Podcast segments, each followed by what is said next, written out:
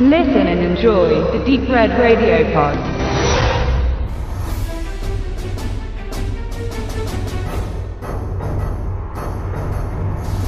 Ein Thriller in bester Hitchcock-Manier. Wenn Verleiher solche Pressetexte auf das Cover eines Films drucken und diesen dann auch damit bewerben, und das kommt schließlich oft vor, den Namen des Regisseurs kann man dabei nach Lust und Laune und je nach Genre und gewünschter Zielgruppe austauschen, dann ist das in den meisten Fällen zu hoch gegriffen. Mit großer Wahrscheinlichkeit ist das auch nicht zwingend der Wunsch eines Künstlers, mit einem anderen verglichen zu werden, auch wenn es ihn schmeicheln sollte. Es wäre auch sehr arrogant, solche Lobeshymnen der Vermarktung Vermarktung anzunehmen. Und so oft ähnliche Zuordnungen nicht haltbar sind, so muss man zugeben, dass Oriol Paulo ein europäisches Thriller-Vergnügen gelungen ist, das in der Tat an Hitchcock erinnert und genauso wie in dessen besseren Werken, denn bei Weitem sind nicht alle Filme des stämmigen Briten herausragend, spannend, düster und knifflig inszeniert wurde.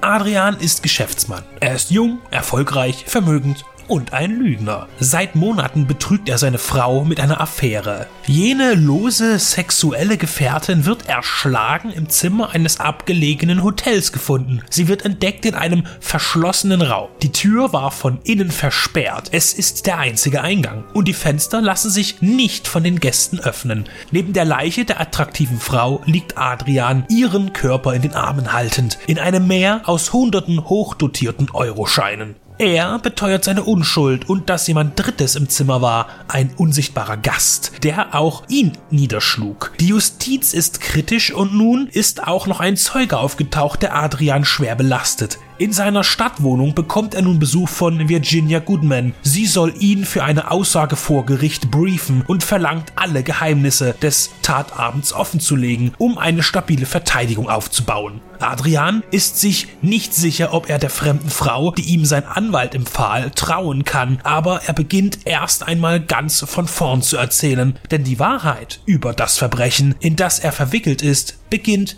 ganz woanders. Mit dem im spanischen Original Contratiempo betitelten Film erwartet einem eine wahre Berg- und Talfahrt, die so effektiv und intelligent montiert ist, dass man erst sehr spät beginnt, mögliche Täter zu bestimmen und überlegt, wie sie involviert sein könnten. Eigentlich ist dieser auch gar nicht schwer auszumachen, aber wie letztlich die Abläufe waren, ist nicht so einfach zu erörtern und der abgeriegelte Raum, aus dem der Mörder unmöglich entwischt sein kann, ist dabei nur Dekoration, die ablenken soll. Was alles ringsherum geschieht, ist viel aufregender und obwohl man sich beinahe sicher sein kann, wer Adrian in die Enge treibt, so sind die gelegten falschen Fährten doch verführerisch und locken zu kriminellen Theorien. Die Devise ist Film einschalten und überraschen lassen. Die Floskel, fesselnd von der ersten bis zur letzten Minute, ist fast schon untertrieben, denn der unsichtbare Gast ist so vereinnahmend, dass der Film schneller zu Ende ist, als man glauben mag. Man steckt so sehr in der verschachtelten Geschichte, dass die 105 Minuten verfliegen. Leider gehört dieser Thriller aber auch zu der Kategorie, hast du ihn einmal gesehen, dann hast du ihn gesehen. Wie beispielsweise auch David Finches The Game mit Michael Douglas. Dieses leider wird aber in beiden Fällen durch die jeweilige optische Gewalt entkräftet und man muss ihn einfach gesehen haben. Neben Oriol Paulos szenischer Umsetzung seines eigenen Drehbuchs sticht der spanische Film durch seine markanten Bilder und gut gewählten Settings hervor. Mit Mario Casas castete man einen zuverlässigen Darsteller, der jüngst in Toro Pfad der Vergeltung seine Stärken bewies. Neben und mit ihm agieren Barbara Leni, José Coronado und Anna Wagner.